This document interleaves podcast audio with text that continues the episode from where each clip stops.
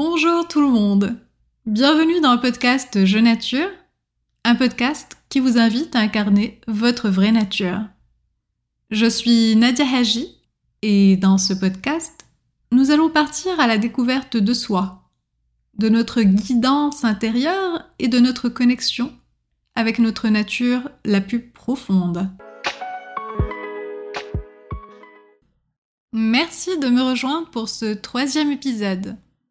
Dans les épisodes précédents, nous sommes embarqués dans un voyage de découverte de soi en explorant l'essence de l'authenticité et l'importance d'embrasser notre vraie nature pour notre bien-être. Nous avons découvert le pouvoir de nous libérer des peurs et des barrières qui nous retiennent et d'entrer dans la force gracieuse de notre signe intérieur. Nous avons découvert la beauté et le pouvoir qui réside en nous Lorsque nous embrassons nos qualités uniques et que nous honorons notre vérité propre. Aujourd'hui, nous allons nous pencher sur un sujet qui résonne profondément chez beaucoup d'entre nous. Sortir du piège du perfectionnisme. C'est quand même ironique. Vous ne trouvez pas amusant que notre vérité soit parfois reçue avec des rires et de l'incrédulité Vous savez, lors d'un entretien d'embauche, on nous pose souvent la question quels sont vos défauts? Et lorsqu'on répond je suis perfectionniste en reconnaissant pleinement la tare que ça peut représenter dans notre vie, on nous répond souvent par des petits rires étonnés, parfois par des Oh, s'il vous plaît, c'est votre meilleure qualité déguisée. Sauf que ce n'est pas du tout le cas. Combien de fois avez-vous entendu ou vous a-t-on dit que le perfectionnisme n'est pas seulement un bon trait de caractère, mais qu'il est même souhaitable lors d'un entretien d'embauche? C'en est presque drôle de constater que la société a perpétué l'idée que le perfectionnisme est une force, alors qu'en réalité c'est tout le contraire.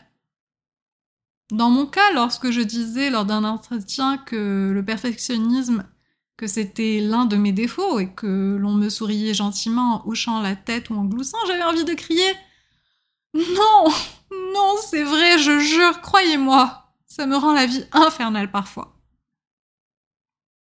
Si vous êtes un tant soit peu comme moi, et que vous luttez contre le perfectionnisme, vous savez qu'il n'y a aucune chance que ce soit une qualité, parce que le perfectionnisme va au-delà du travail. Il est présent dans tous les aspects de votre vie, et il provient d'expériences très profondes, probablement de l'enfance. Dans la société, il existe un discours qui idéalise le perfectionnisme tout en négligeant les pièges potentiels. Or, Reconnaître ses défauts demande du courage et une bonne connaissance de soi, ce qui témoigne de notre engagement en faveur de notre développement personnel et de notre authenticité. Alors, trouvons de l'humour dans cette ironie et remettons en question la croyance dominante selon laquelle le perfectionnisme est un atout. En partageant avec sincérité nos vérités, nous pouvons sensibiliser les gens à l'impact du perfectionnisme sur notre bien-être et créer un espace de croissance, d'empathie, d'acceptation de soi.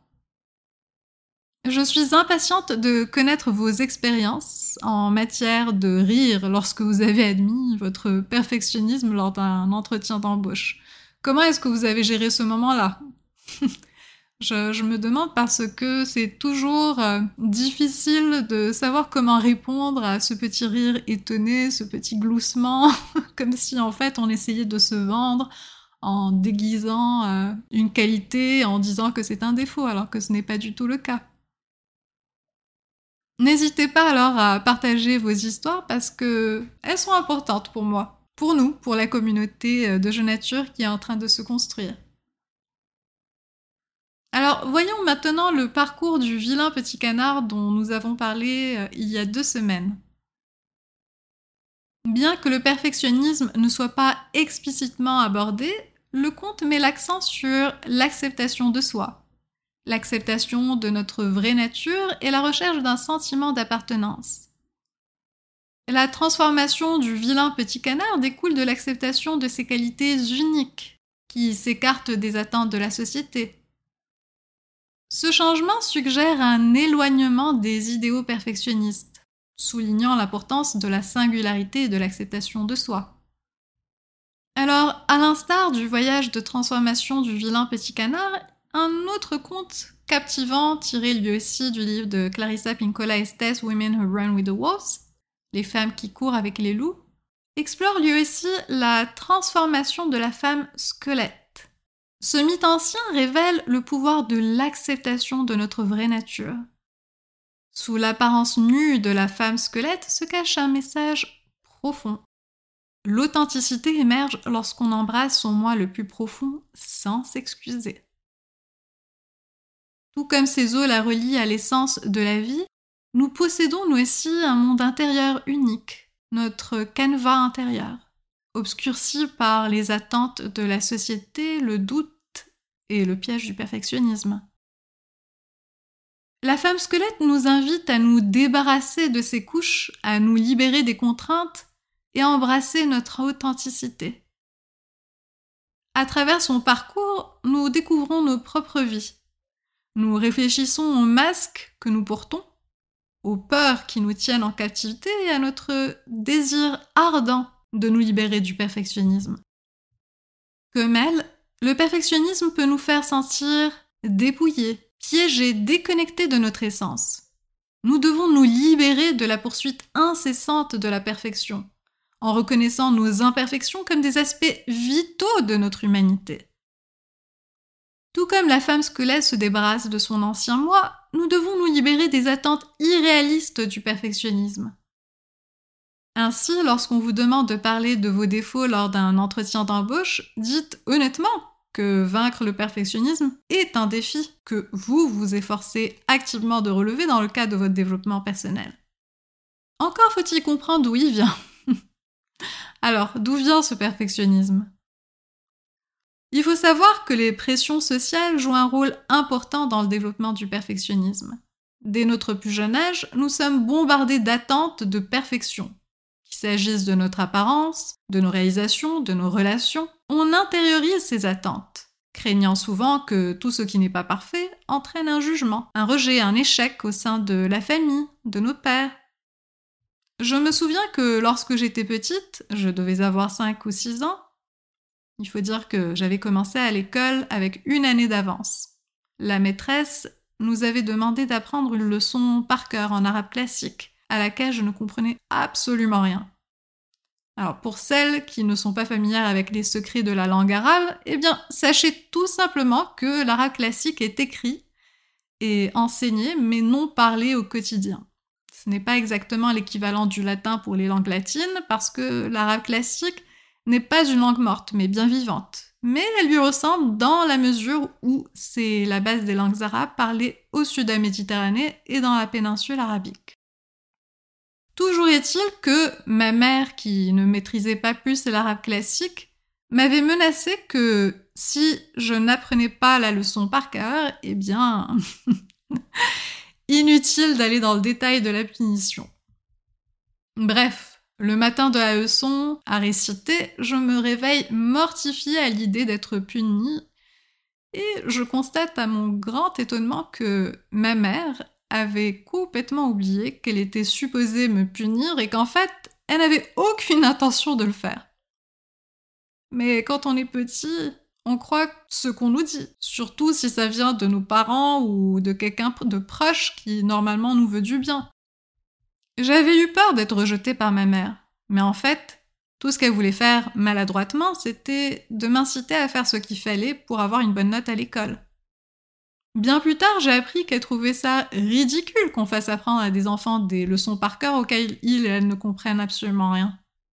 Mais voilà, cette première expérience à l'âge de 5 ou 6 ans avait été suffisante pour que j'intériorise l'idée que je devais être parfaite à l'école intelligente et brillante si je voulais continuer à recevoir l'amour de ma mère. C'était ce que j'avais compris, même si en vrai ce n'était pas le cas. Pareil avec mon père, il fallait toujours avoir la meilleure note de la classe et la meilleure note devait nécessairement être un 20 sur 20, un 100%, voire plus. Maintenant que j'y pense, je crois que je suis la fille perfectionniste de parents perfectionnistes et que j'ai tout simplement adopté leur croyance qu'il faut être parfait ou parfaite et qu'il fallait que je sois parfaite pour mériter leur amour et leur validation. Je sais que mon âme les a choisis et elle a choisi ces expériences pour me faire grandir et c'est là que réside ma médecine, pour moi-même et pour les autres. La comparaison exerce également une forte influence sur la perception qu'on peut avoir de soi-même.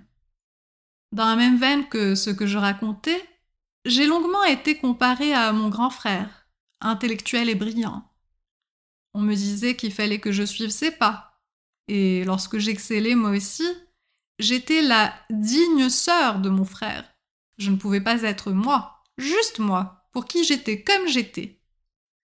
Des années de comparaison m'ont formaté à vouloir devenir aussi bonne, sinon meilleure que lui.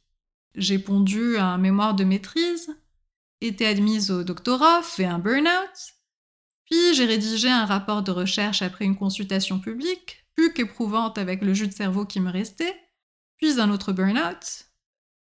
J'ai compris qu'il fallait que j'arrête de faire ce qui me faisait du mal, le fait d'être dans l'intellect à outrance, mais j'ai mis davantage d'années à comprendre que je devais arrêter d'être perfectionniste. C'est après mon troisième burn-out que le danger du perfectionnisme m'a sauté aux yeux. Je m'étais entraînée toute ma vie à performer pour être aimée, valorisée. C'est devenu une seconde peau, alors ce n'est pas facile de m'en débarrasser. Une deuxième peau, on ne la voit presque pas. Il faut être attentive et repérer les signes de cette seconde peau qui nous colle à la peau. Il faut respirer lentement quand on se prend en flagrant délit, à dépasser nos limites pour performer et perfectionner. Et se dire je suis humaine seulement. J'ai des limites que je dois respecter. Je m'aimerai toujours autant si je m'arrête maintenant plutôt que de tenter de parvenir aux attentes irréalistes que je m'impose. Les autres continueront à m'aimer aussi. Et si leur amour cesse, eh bien, tant pis. Je suis moi, dans toute mon humanité. Et je suis extraordinaire. Je m'aime et je connais ma valeur. Je me respecte. Et c'est tout ce qui compte. C'est fou. J'étais sûre que Dire ça au micro, j'aurais été prise d'un vertige. Mais ça va. Avec le temps, lorsqu'on comprend mieux les choses, d'où vient notre perfectionnisme et le repérer concrètement, le voir avec lucidité et ne plus vouloir euh, l'avoir comme seconde peau, mais tout en se respectant. On parvient à davantage de sérénité. Ça fait du bien, je vous l'avoue, de constater que c'est sereinement que je vous livre mes expériences et, ce message. C'était important pour moi de vous partager tout ça parce que je crois que vous pourrez vous reconnaître à votre façon dans mon expérience. Ensuite parce que cet épisode est autant pour vous que pour moi. Moi aussi, je continue à me libérer du fardeau du perfectionnisme et il faut que je continue à me rappeler de ces belles paroles pour que je me les dise quand je me rends compte que je dépasse mes limites. Juste pour vous dire, euh, comme c'est encore un défi pour moi, je voulais commencer à travailler sur cet épisode avant même d'avoir terminé le dernier. Et j'ai continué à travailler sur le podcast jusqu'à 2 heures du matin alors que je devais me lever de bonne heure euh, le lendemain. Ce qui ne me laissait que 6 heures de sommeil alors que je ne suis pas fonctionnelle du tout sans mes 9 heures euh, de sommeil habituel. C'est dire à quel point cet épisode sur le perfectionnisme m'est cher. D'ailleurs, je vous remercie sincèrement d'être euh, avec moi aujourd'hui. Le perfectionnisme, c'est une tare que je voyais chez moi, mais sans véritablement réaliser à quel point ça pouvait me faire du mal à être handicapant. Et en réalité, ça ne fait que quelques mois que j'ai réalisé quelle est son ampleur dans ma vie. Préparer cet épisode pour vous et tout ce qui concerne le lancement du podcast, c'est une bonne manière pour moi de me mettre à l'écart et d'observer comme il faut ce que je fais qui peut me nuire et ce que je devrais faire à la place. Ou tout simplement m'accepter comme je suis sans continuer à être ce modèle ou cette version parfaite de moi-même que je m'étais créée. Avoir conscience de ce que je fais et me dire Hey, c'est un guet-apens, c'est du perfectionnisme. Je n'ai pas besoin d'aller plus loin, alors je vais juste arrêter pour ce soir. Et bam Je sais, encore une fois, plus facile à dire qu'à faire. Ça prend de l'entraînement pour conscientiser cette seconde peau. Et c'est très certainement ce que je vous encourage à faire comme je le fais encore. Alors, même si le perfectionnisme est un concept universel, il peut être particulièrement prononcé chez les femmes. Dès leur plus jeune âge, les femmes sont confrontées à un ensemble d'idéaux qu'elles sont censées incarner à la perfection. La notion d'être la fille, l'étudiante et plus tard l'employée, la partenaire et la mère parfaite pèse lourdement sur nos épaules. En tant que femme, on évolue dans une mosaïque complexe de rôles et d'identités. Nous sommes censés être la mère attentionnée qui concilie travail et famille sans effort, tout en incarnant une version idéalisée de la féminité. Le prisme de la société grossit souvent chacun de nos mouvements et de nos choix, ce qui crée un environnement où la moindre imperfection est perçue comme un échec flagrant. Notre perfectionnisme n'est pas uniquement un trait de caractère personnel ou le fruit d'une ambition individuelle. Il est le sous-produit d'une culture qui renforce l'idée que nous, les femmes, devons exceller dans tous les domaines, souvent au détriment de notre bien-être. Il est vrai aussi que dans notre monde actuel, saturé de médias sociaux, il est facile de tomber dans le piège de comparer notre vie, nos réalisations, et même notre apparence à ça des autres. Cette comparaison constante alimente la croyance que nous devons répondre à une norme inatteignable, ce qui perpétue ainsi le cycle du perfectionnisme. Mais n'ayez crainte, car dans les profondeurs de l'histoire de la femme squelette se trouvent des semences de libération et de transformation. En nous associant à son parcours, on commence à reconnaître le pouvoir d'embrasser nos imperfections, nos vulnérabilités et notre nature véritable.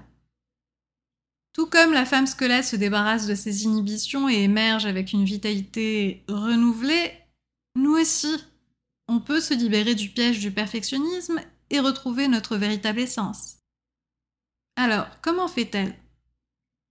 Avant tout, la femme squelette affronte les peurs et les jugements profondément enracinés qui l'ont enfermée dans la recherche de la perfection. Elle reconnaît les attentes placées en elle et les masques qu'elle a portés pour correspondre aux idéaux de la société. Cette prise de conscience est une étape cruciale pour se libérer des chaînes du perfectionnisme la femme squelette apprend à accepter ses vulnérabilités et ses défauts. Elle reconnaît qu'ils font partie intégrante de son moi authentique. Elle reconnaît que ses imperfections ne définissent pas sa valeur et ne limitent certainement pas son potentiel. Elle s'accepte et elle trouve la force de se débarrasser des attentes irréalistes et du besoin de validation extérieure. En se débarrassant de son ancien moi, la femme squelette entame un processus de transformation qui lui permet d'honorer sa véritable essence. Elle reconnaît que son caractère unique est un cadeau et elle embrasse son individualité sans se comparer aux autres. C'est en se réappropriant sa véritable identité qu'elle cultive un sentiment d'amour de soi et de compassion qui sert d'antidote puissant à la poursuite incessante de la perfection. La femme squelette découvre également le pouvoir de guérison de la connexion et de la vulnérabilité. En permettant aux autres de voir son vrai visage, dépouillé de toute façade, elle noue des relations profondes et significatives. C'est grâce à ces liens qu'elle apprend que l'authenticité et les imperfections sont les véritables liens qui nous unissent en tant qu'êtres humains. En fin de compte, le voyage de la femme squelette offre des perspectives profondes sur notre propre quête de libération et du perfectionnisme. en embrassant notre moi authentique et en célébrant la beauté de nos imperfections uniques, parce que oui, c'est beau d'être imparfaite. Nous pouvons nous libérer de l'emprise étouffante du perfectionnisme et trouver l'épanouissement et la joie. C'est grâce à l'acceptation de soi, à l'amour de soi et à la connexion avec les autres qu'on peut naviguer dans le labyrinthe du perfectionnisme, en honorant notre vrai moi, en cultivant un espace où la compassion pour soi et l'authenticité s'épanouissent.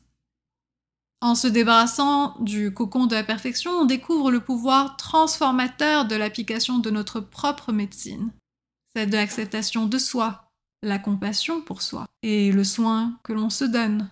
Et c'est cette médecine qui nous est propre, qui nous permet de guérir et d'embrasser pleinement notre vrai moi. Avant de terminer cet épisode, j'aimerais partager avec vous une expérience inouïe que j'ai vécue cet été, la médecine d'une autre femme. J'ai été au spectacle de Natalia Lafourcade, une chanteuse mexicaine, dans le cadre du festival de jazz de Montréal. Natalia est arrivée sur scène dans une très ample robe noire pour nous présenter son dernier album, De Todas las Flores.